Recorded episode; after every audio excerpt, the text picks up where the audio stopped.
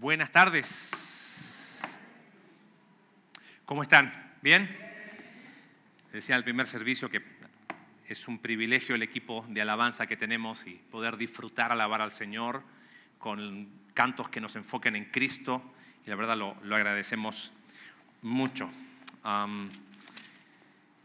Seguimos en el libro de Mateo ya vamos a terminar, no se preocupen. Terminamos, eh, hicimos, para los que quizás se asustaron, oye, hoy primer domingo del mes no tuvimos Santa Cena, vamos a tener el próximo domingo, porque el próximo domingo coincide con el pasaje de Mateo donde Jesús celebra la Santa Cena en el contexto de Pascua. Entonces, te animamos a que vengas preparado el próximo domingo para aprender algunas cosas nuevas y profundizar en ese hermoso pasaje. Así que por ahora seguimos en Mateo 26 y ayúdame a completar esta frase.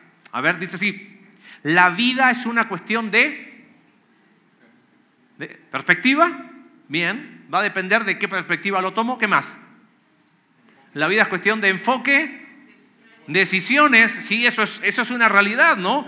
Siempre decimos, eh, la vida, somos la suma de nuestras decisiones. Y es una realidad, es, es innegable. ¿Qué más? La vida es cuestión de, de esfuerzo, ¿no? Si no hay esfuerzo, eh, otro sinónimo sería la vida es cuestión de actitud. Si no tenemos la actitud correcta, pues, y te das cuenta, cuando hay actitud, hace la diferencia. La vida es cuestión de qué? De tacos, dice lo que tienen hambre. No, eso no, todavía. La vida es cuestión de entendimiento. Si queremos hacer medios tipos coach motivacionales, la vida es cuestión de perseguir tus sueños, ¿no? ¿Qué más? ¿Qué diría Víctor Frank?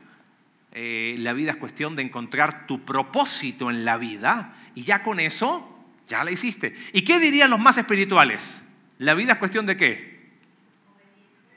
De fe. Si no hay fe, no hay nada porque sin fe es, ¿qué cosa?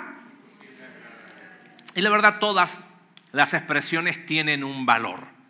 Quisiera hoy añadir una más a esta idea de que la vida es una cuestión de basados en el texto que vamos a ver. Entonces, basados en ese texto, la vida es cuestión de, bueno, leamos el texto primero. ¿Te parece? Metámonos en el texto, Mateo capítulo 26. Ya, fíjate, dice, después de exponer todas estas cosas, ¿qué cosas?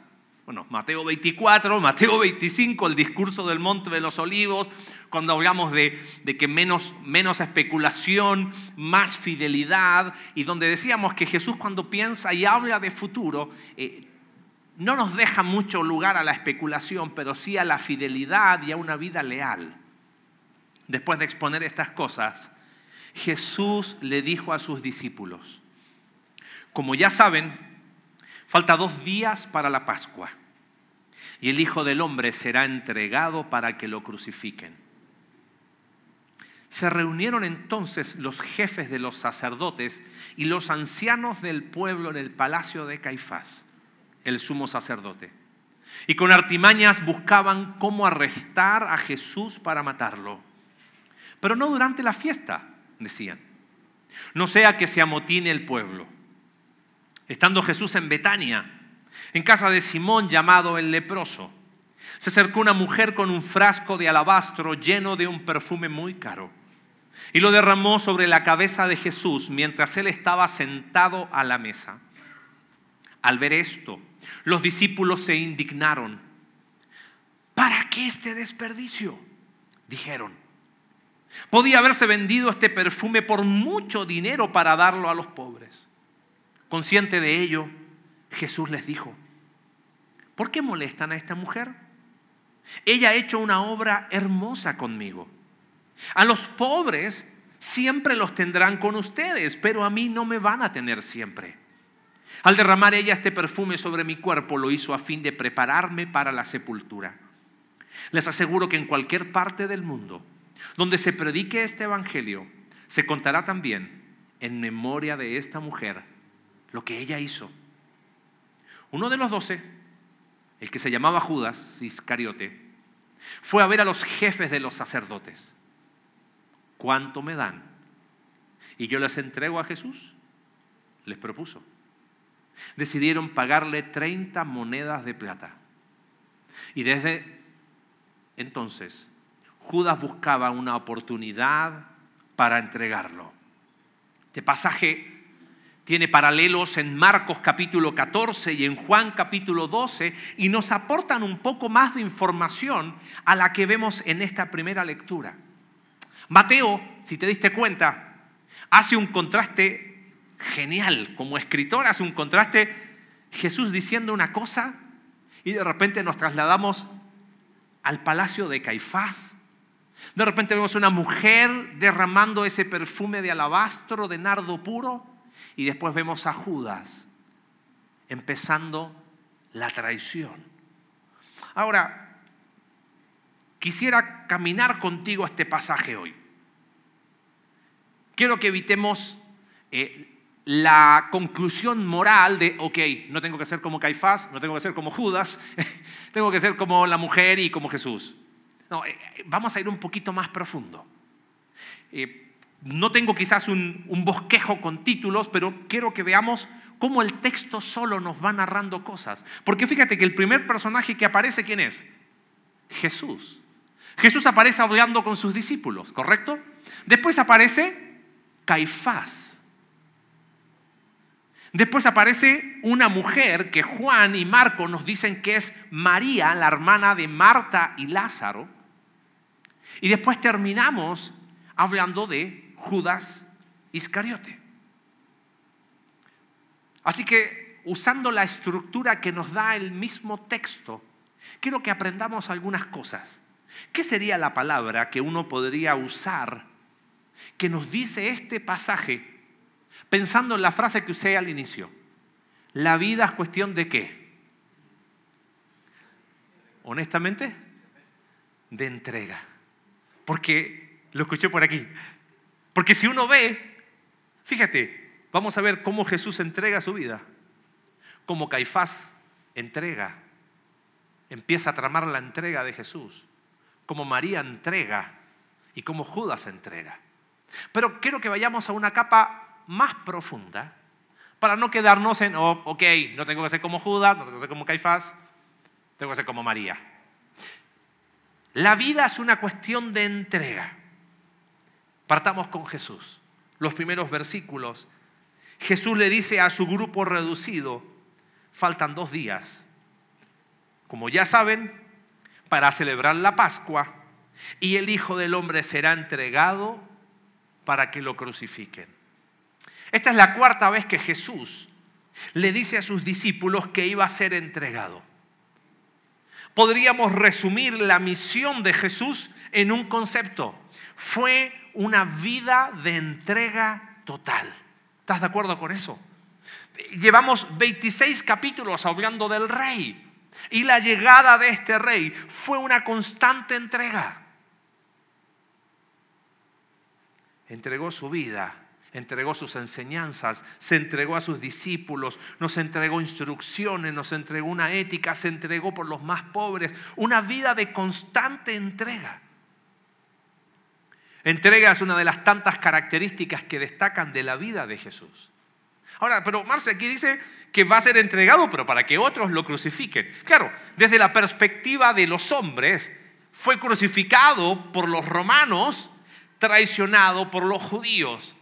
Pero mira desde la perspectiva de Jesús. Juan capítulo 10, versos 17 y 18 dice, por eso me ama el Padre porque entrego mi vida para volver a recibirla. Nadie me la arrebata, sino que yo otra vez la entrego por mi propia voluntad. Tengo autoridad otra vez para entregarla. Y tengo también autoridad para volver a recibirla.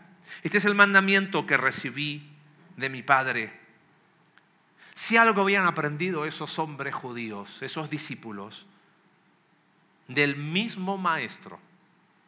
Es que la vida es una cuestión de entrega. Mira, me encanta ver la vida de Jesús. Él entregó su vida por amor. ¿Estás de acuerdo con eso? Y ese es el punto de partida para la vida de quien sea. Mira, quizás tú dices, mi punto de partida fue el día que nací. Sí, Pero el día que nacimos, vida física teníamos, pero no necesariamente teníamos la vida plena. Porque esa la, podemos recibir el día que creemos en Jesús como nuestro único Salvador. Y ese es el Evangelio que cada domingo desde este púlpito queremos decir. Que Jesús vino para entregar su vida por amor. Podríamos parafrasear el texto más conocido de la Biblia. Porque de tal manera amó Dios al mundo que entregó a quién? A su Hijo. Y Jesús entrega su vida por amor, para que todo aquel que en Él cree no se pierda, más tenga vida eterna. Y querido, si, si has creído en Jesús, ese es el punto de partida, gloria a Dios, porque Jesús nos deja un ejemplo de una vida entregada por amor. Si no hubiese sido así, no habría esperanza para nosotros. Si Jesús no hubiese entregado su vida, estaríamos con nuestras miserias. Y se produce un intercambio muy interesante. Segunda de Corintios 5, verso 21 explica eso.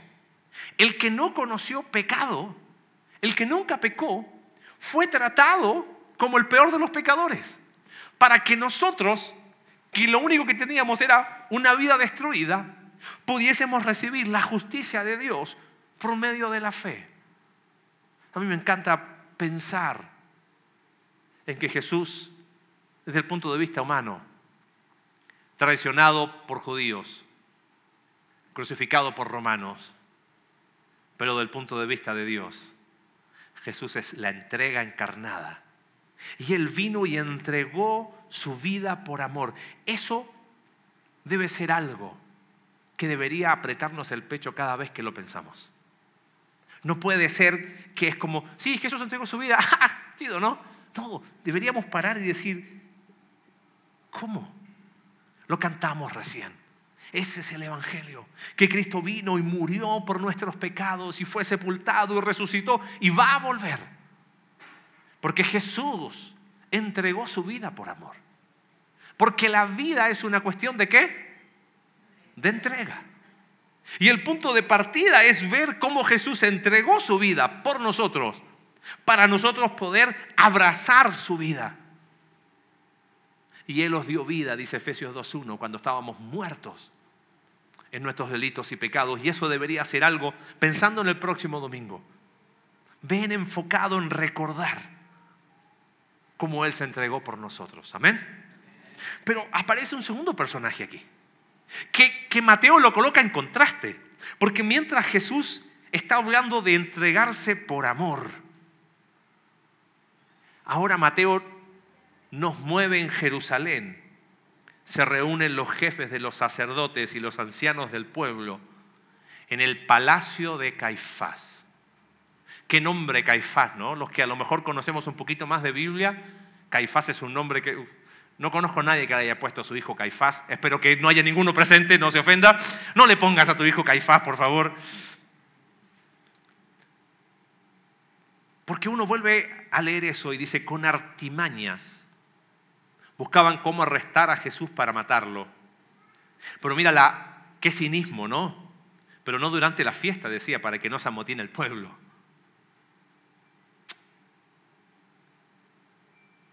la tensión es total.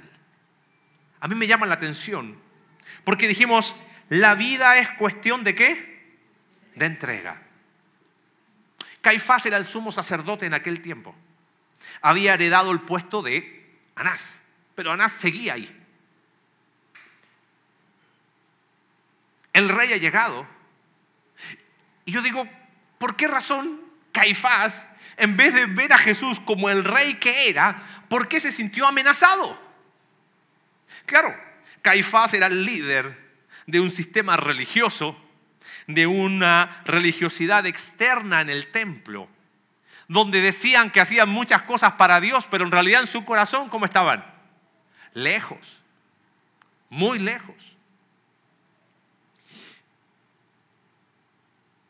Caifás y su círculo vieron en Jesús una amenaza a su sistema de poder religioso. Si la vida es cuestión de entrega, yo creo que Caifás se entregó al poder. Y iría más lejos embriagado de poder, mató al rey. ¿Puede llegar una persona a perder la cabeza por poder? Sí. Un historiador inglés de fines de 1800, Lord Acton, él hacía una crítica a los sistemas religiosos de aquel tiempo y él decía, todo poder tiende a corromper. Y el poder total corrompe totalmente. Caifás, embriagado de poder, fue capaz de llegar y mira la cobardía.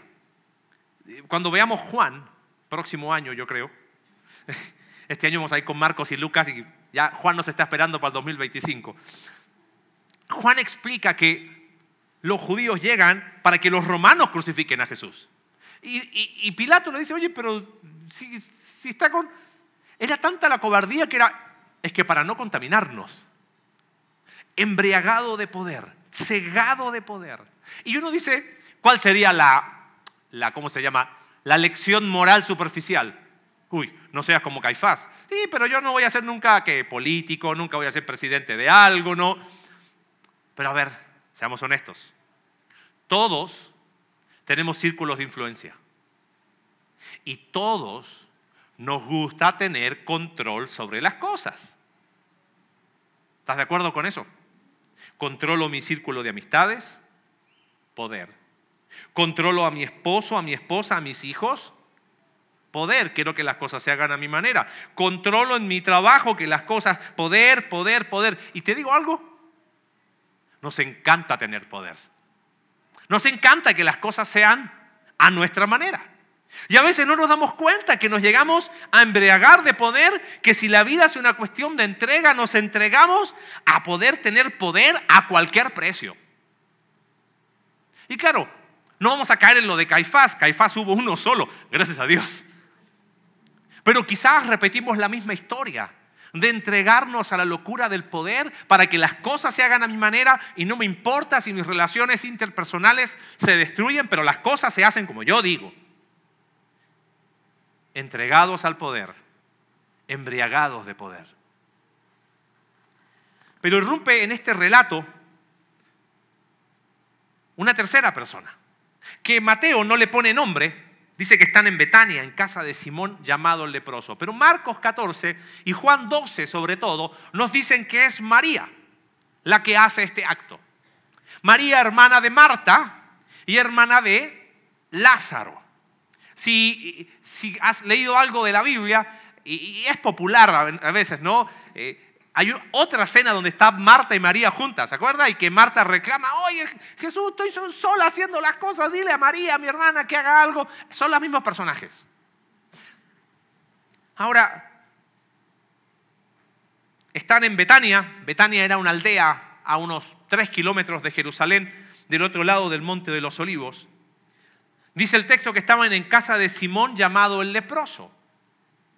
Algunos dicen, bueno, es probable que Simón haya sido sanado por Jesús y ahora era ahí, pero todos conocían la casa de Simón, o que haya sido alguien que fue leproso y ahora estaban ahí. La verdad no, lo sabemos y tampoco cambia el, el contexto, pero sí lo que nos dice Juan capítulo 12, versículo 2, es que esta era una cena en honor a Jesús. Mira qué interesante. Estaban a la mesa con él y era una cena en honor a él. ¿Qué más sabemos? Dice que derramó, versículo 7, um, un frasco de alabastro lleno de un perfume muy caro y lo derramó.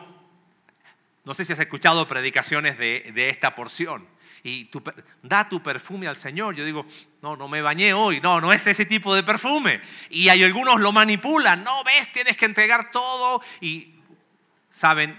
No usamos eso para manipular la escritura en beneficio de algo. Eso no es el, la enseñanza del texto. Claro, tenemos que quizás investigar un poquito y hacer algunas preguntas. ¿Qué es este frasco de alabastro? Dice que es, era un perfume muy caro. En Juan 12 y en Marcos 14 nos dice que era de nardo, pero de nardo puro.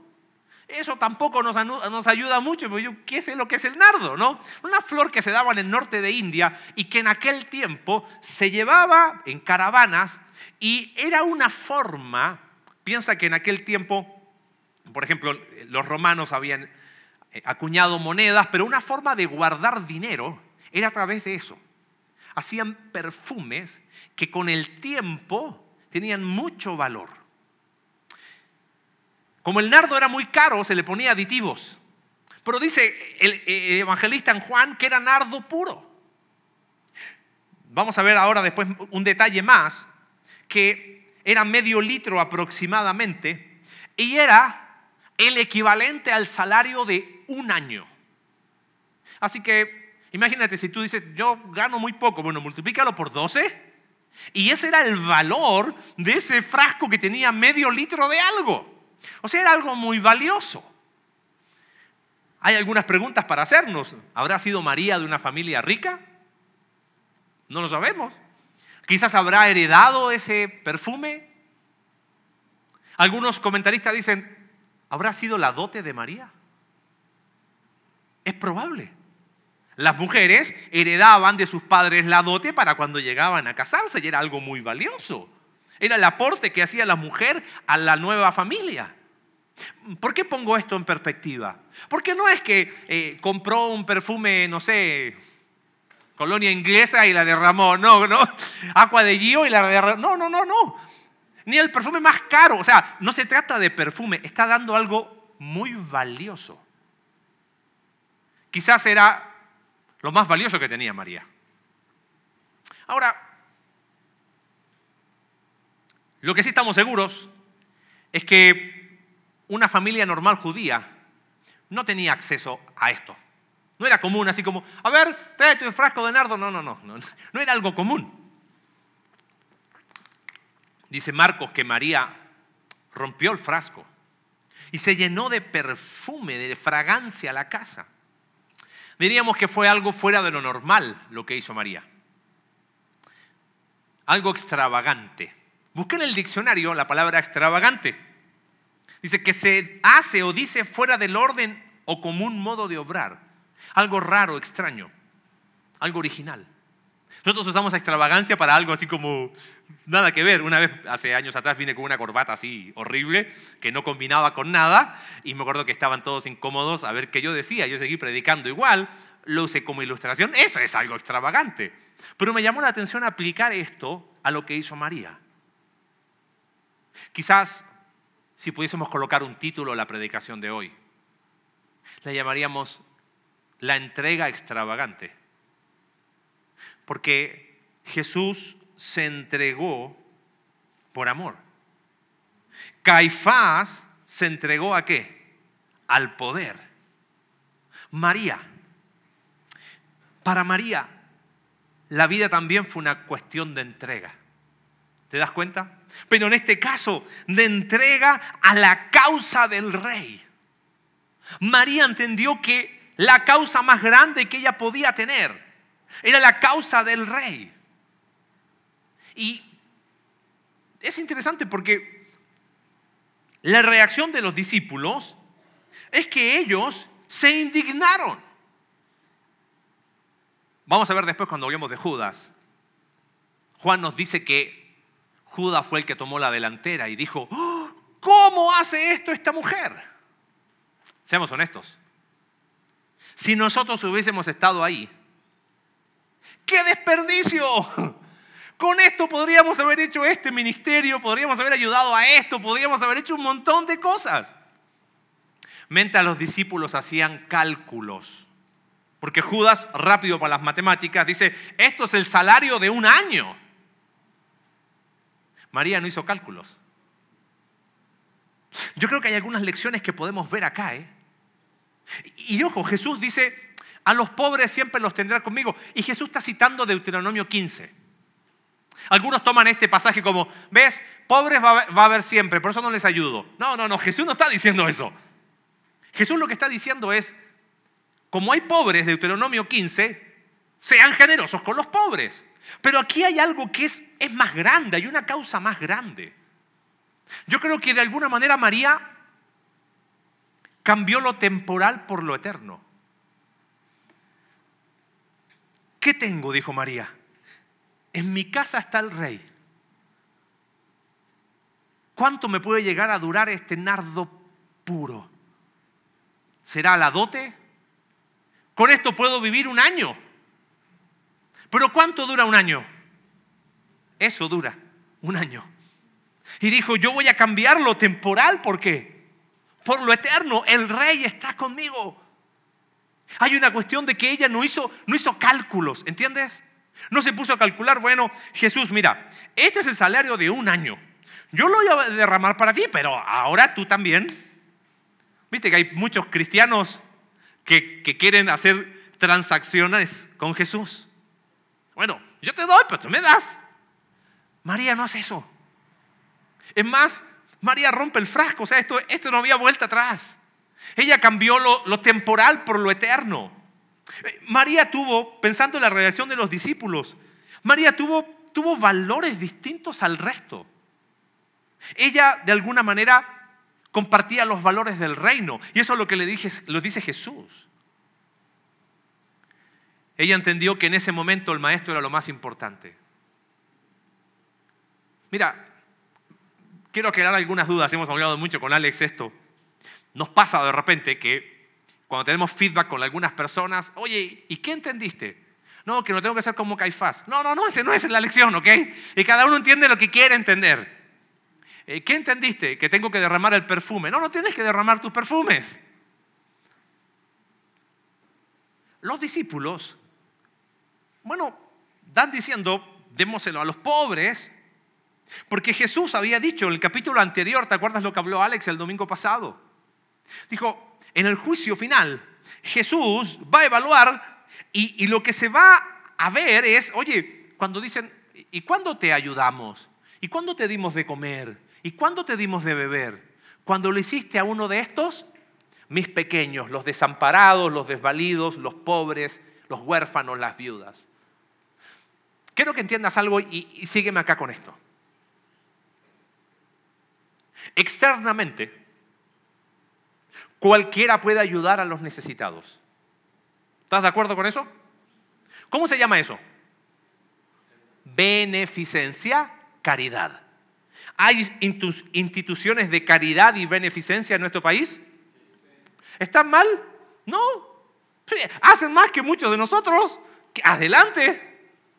Pero si lo que hacemos no proviene de un corazón que cambió lo temporal por lo eterno, que tiene los valores del reino y que de alguna manera tiene una perspectiva mayor, lo que hacemos es beneficencia. Dios nos ha dado la oportunidad de poder ir a la cárcel de mujeres este mes de febrero. Cualquiera puede ir a hacer beneficencia.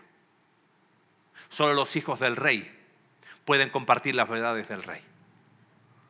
Tenemos la bendición. Y ha sido increíble. A mí eh, me encantaría contarles tantas cosas. Pero hay personas que voluntariamente están empezando a ir a la casa hogar. ¿Sabes qué? Yo tengo una mañana y quiero ayudar. Y otro dice, yo tengo dos mañanas y quiero ayudar. Ellos reciben ayuda de un montón de gente. Pero solo los hijos de Dios van a encarnar los valores del reino. ¿Entiendes por dónde va? Eso es lo que está haciendo María. María tiene una entrega total por la causa del reino. Ella entregó lo más valioso que tenía por la causa del reino. Es hermoso lo que dice Jesús de ella. Verso 13. Les aseguro, dice Jesús, que en cualquier parte del mundo donde se predique este evangelio, versículo 13, no me lo estoy inventando, ¿eh? se contará también en memoria de esta mujer lo que ella hizo. Wow. Ahora, ¿tú crees que ella eh, se sacó la selfie ese momento? Eh, estoy derramando. No le importaba. Pero hasta el día de hoy se cuenta su historia. Qué increíble. Es que la vida es una cuestión de qué? De entrega. Jesús se entregó por amor. Caifás se entregó al poder y embriagado de poder, terminó atentando contra el verdadero rey. María también entendió que la vida es una cuestión de entrega y, entregó lo más valioso que tenía por la causa del reino. Pero hay un hombre más que aparece aquí. Se llamaba Judas Iscariote. Si no le pongas a un hijo Caifás, menos le pongas Judas, ¿no? ¿Han escuchado esos, esos, eh, esos videos en redes sociales? Ni Judas se atrevió tanto, ¿sí? los del primer servicio estaban como todo, oh, no, mentira, todos lo hemos visto, ¿no? Ni Judas se atrevió tanto. Porque todos sabemos quién era Judas. Ahora, me llamó la atención eso un poco.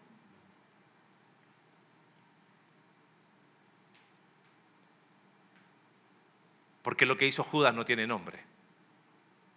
Y otra vez, por favor, si te vas de este lugar diciendo, uy, no tengo que ser como Judas, no, no, no, mira, Judas hubo uno solo, gracias a Dios. Esa no es la lección. Es ir más profundo. ¿A qué se entregó Judas? Porque yo digo, dice, fíjate cómo hace Mateo, porque Mateo empieza diciendo, yo voy a entregar mi vida. Después aparece Caifás de cómo arrestar a Jesús para entregárselo a los romanos, con artimañas, con trampas. Después vemos una mujer entregada por la causa del reino. Y apareció Judas. Y mira lo que dice.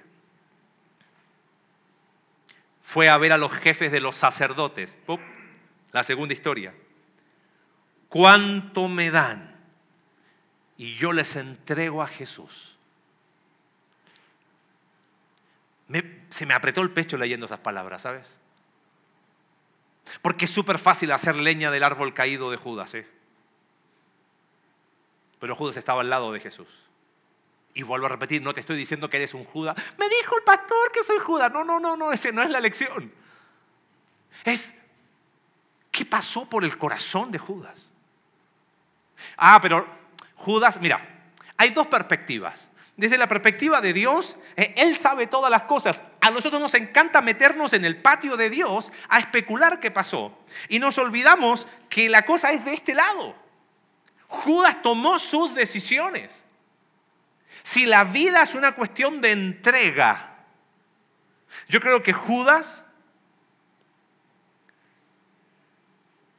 se entregó, no solo entregó al maestro, Judas se entregó a los deseos de su propio corazón. Si Jesús entregó su vida por amor, si Caifás se entregó al poder, si María se entregó por la causa del reino, Judas se entregó a los deseos de su propio corazón. Y qué interesante cómo se contrasta la historia de María con la de Judas. Porque Pablo explica esto en Romanos 1, que cuando rechazamos a Dios, dice, Dios los entregó. Y la idea es, no es que Dios está tomando la decisión por Judas, ok, eso es lo que tú quieres, adelante. ¿En serio eso es lo que tú quieres? Está bien. Si para ti la vida es una cuestión de entrega a los deseos de tu corazón, está bien, tenlos. 30 piezas de plata el sueldo de cuatro meses, el precio de un esclavo.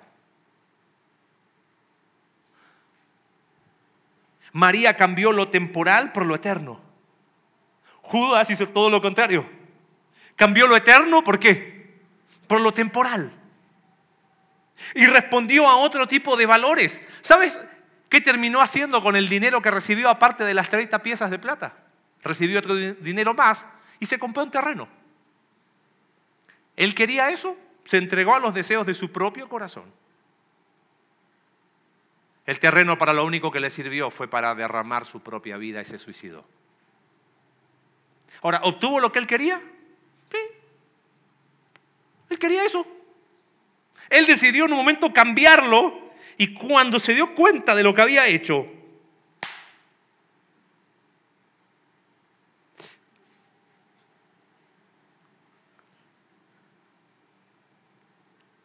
Mientras María no hacía cálculos, Judas era el que estaba haciendo cálculo, porque Juan es el que nos dice, esto es para un año y una perspectiva absolutamente limitada.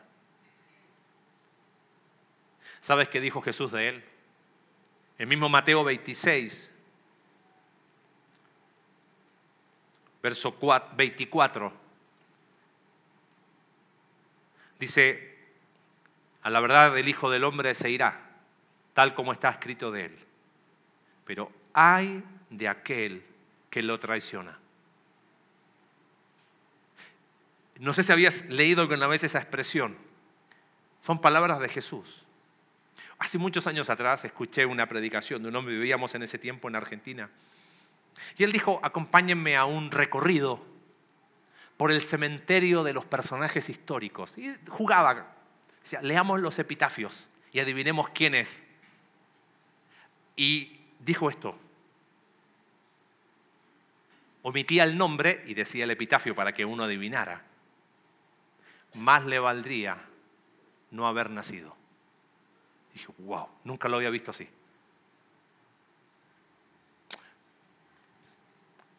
Antes de hacer la reflexión final, por favor, no te estoy diciendo que eres Judas. No, no, no, no. Simplemente es si la vida es una cuestión de entrega. La pregunta que tenemos que hacernos es, ¿a qué nos estamos entregando? Porque si la, respuesta sería la conclusión de todo esto, ok, tengo que ser más como María y menos como Judas, eso es muy moral, ¿no? Es muy externo, es muy conductual. La vida es una cuestión de entrega.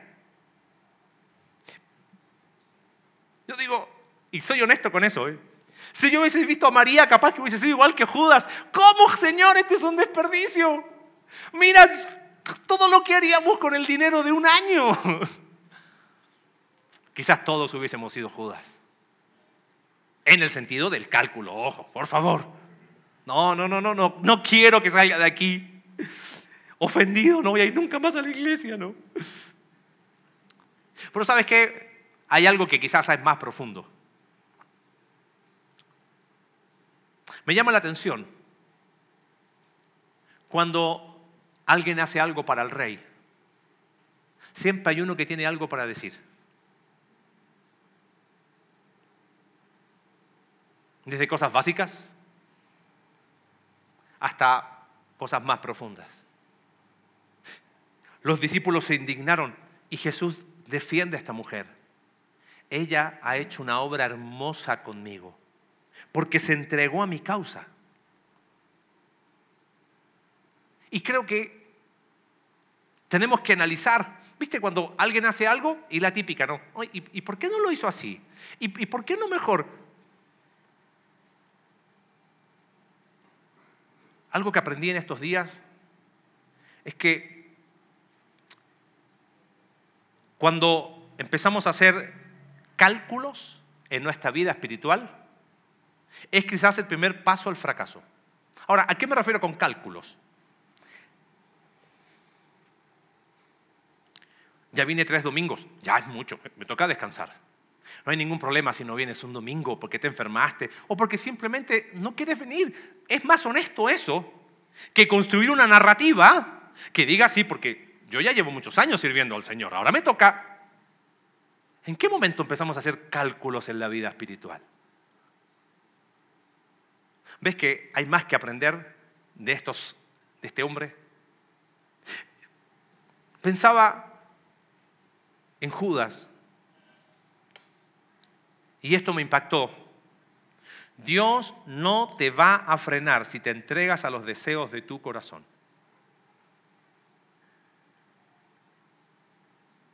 Yo no veo a Jesús, Judas, no lo hagas.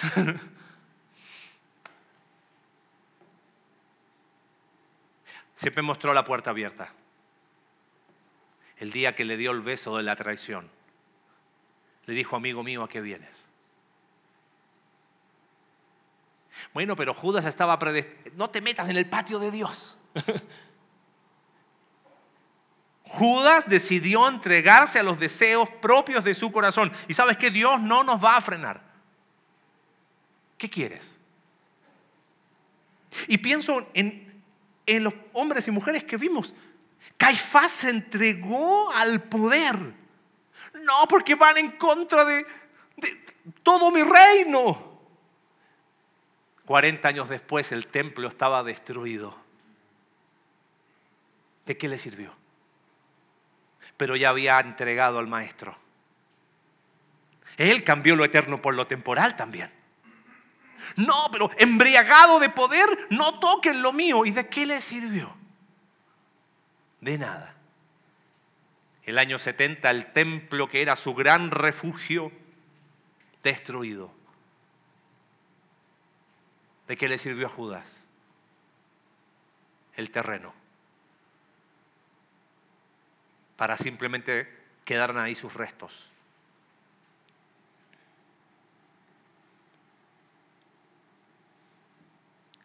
¿Cómo es tu actitud en cuanto a la espiritualidad?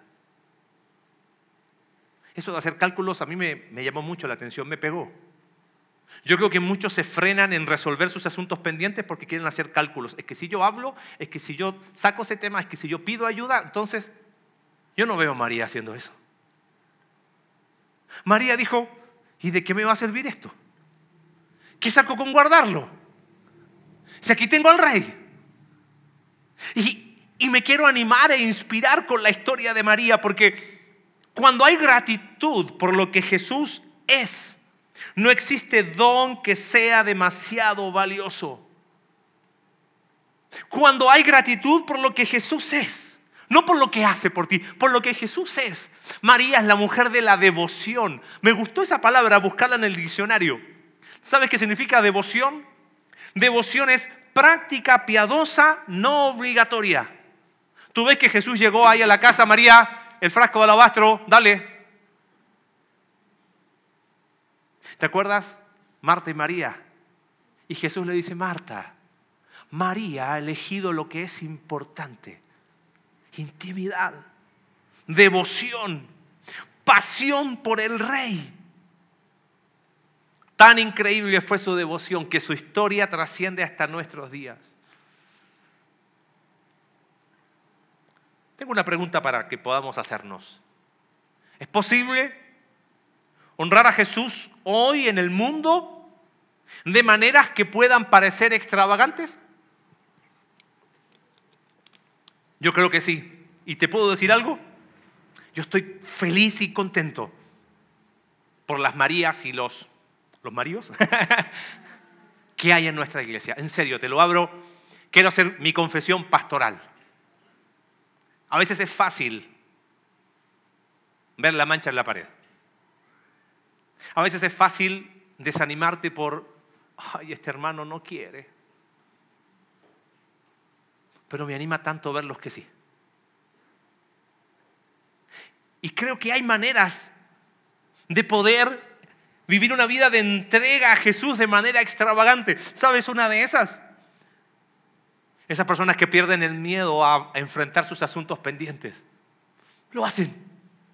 ¿Sabes qué? Yo necesito ayuda. Listo. Vengo a entregar la miseria de mi vida porque sé que en Cristo puedo encontrar lo que necesito. Y hemos visto historia tras historia de hombres y mujeres que dijeron, mi vida, no, no, no vinieron con la actitud, no, mira, ¿sabes qué? Así está mi vida, así está mi vida, así está mi vida y ver la obra que Dios hace. Me encanta y me anima. Eso es una entrega extravagante. Pienso en personas que han decidido amar aunque no siempre son amados de la misma manera. De perdonar aunque a lo mejor las personas piensan que perdiste, pero no importa. De ayudar sin esperar nada a cambio de disponer los recursos que Dios pone. ¿Te acuerdas lo que nos dijo Alex? Dios siempre pone recursos, entre comillas, en tus manos. Y cuando me refiero a recursos, no es solo lo económico. Es tiempo, es espacio físico. Y ahí están. Y algunos pone cinco, otros pone dos y otros pone uno. Y no importa cuánto puso en ti. Lo que no se vale es guardármelo. Eso es lo que aprendimos el domingo pasado. Me encanta ver hombres y mujeres. ¿Sabes por qué me, apasiona tanto a mí la, la temporada de Grupos Conexión? ¿Quién obliga a los líderes de grupo? Dicen que la paga está buena, bueno, en el cielo. ¿Quién los obliga? Y hay algunos que dicen, no, mira, yo, está bien, pero yo, me anima tanto pensar en hombres y mujeres que, que dicen, acá está mi casa. Eso es extravagante.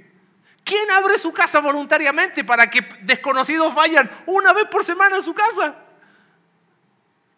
Me encanta pensar en esas Marías, en esos maridos que han decidido caminar con, con otros. Hey, yo te disipulo.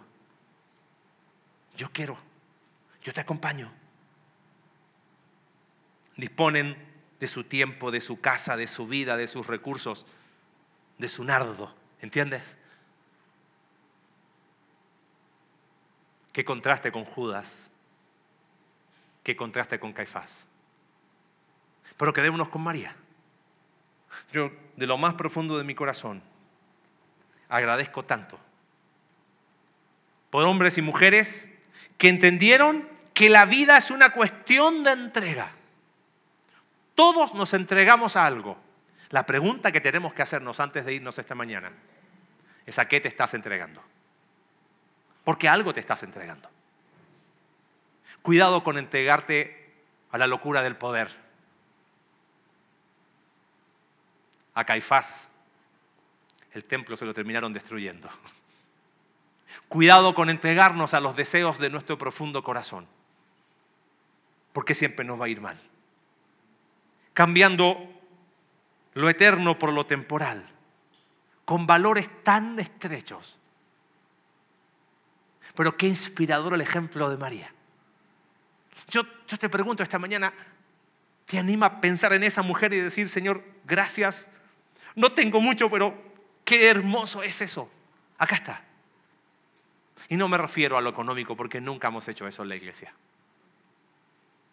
Pero quizás la pregunta para ti es, ¿a qué te estás entregando? ¿Por qué no tomar desafíos prácticos? Reflexionan estos días, ¿sabes qué? Sí. Creo que tengo aquí algo guardadito. Me encanta y, y pienso en rostros de hombres y mujeres que entregan su tiempo, su espacio, caminan con otros. Este ciclo de grupos creo que es el porcentaje más alto de personas que están en grupos conexión. Ah, vamos a caminar juntos. Vamos a entregar nuestra vida para edificarnos mutuamente por la causa del reino. ¿Qué vas a hacer? Si la vida es cuestión de entrega, define a qué te vas a entregar, porque eso tiene trascendencia eterna. A uno se le dijo, mejor lo hubiera sido no haber nacido de la otra. Hasta el día de hoy contamos su historia. Padre, gracias por tu palabra. Nos anima. Saber que tú te entregaste por amor. Y eso inspira nuestro corazón. Te pido que podamos entender que como la vida es una cuestión de entrega, podamos aprender del ejemplo de María. Todos, Señor, tenemos cosas que has puesto en nuestras manos. La pregunta que tenemos que hacernos hoy es, ¿a qué la vamos a entregar? ¿A qué la vamos a invertir? Gracias porque somos bendecidos en esta iglesia por hombres y mujeres que han seguido el ejemplo de María. Yo te pido que más se puedan sumar para vivir una vida de entrega por la causa tuya y que muchos puedan conocer que en Cristo hay salvación y que es posible vivir un cristianismo genuino, auténtico, edificándonos los unos a los otros. Bendice a tu iglesia, Señor, te amamos. Oramos en el nombre de Jesús. Amén.